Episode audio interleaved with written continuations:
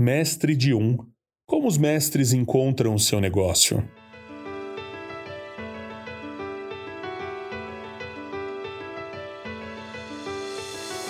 Começa o podcast de hoje com a parábola do semeador, que nós encontramos no Evangelho de Marcos, capítulo 4, do verso 3 até o verso 8. E eu vou ler na nova versão transformadora.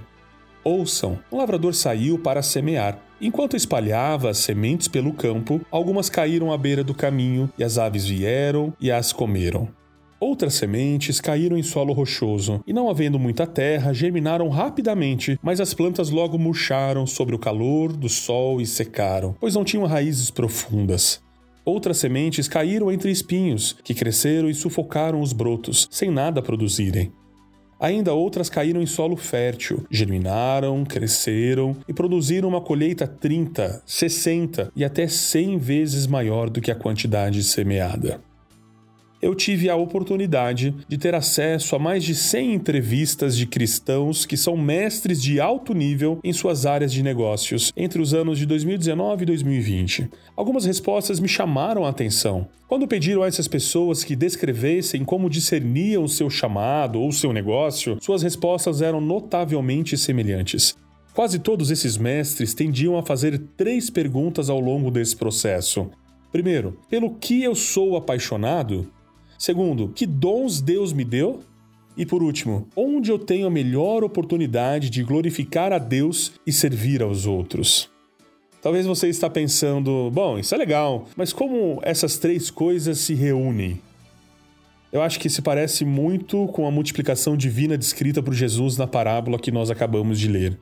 Em seu livro Fazendo a Cultura, Andy Crouch ressalta que essa é essencialmente uma parábola sobre parábolas, uma explicação de toda a estratégia de contar parábolas. O que o autor quer dizer é que as parábolas são muito parecidas com as sementes, pois o semeador deve ser liberal ao espalhá-las para grandes e diversas multidões, na esperança que suas verdades se raizem no coração de alguns ouvintes. Visto por essa luz, as palavras de Jesus não apenas nos oferecem uma visão de como Sua palavra é recebida, mas também fornecem uma bela imagem de como devemos pensar em encontrar e focar o nosso chamado. Quando você começa a tentar responder as três perguntas iniciais, você não tem ideia do que possa ser o seu negócio ou a sua vocação.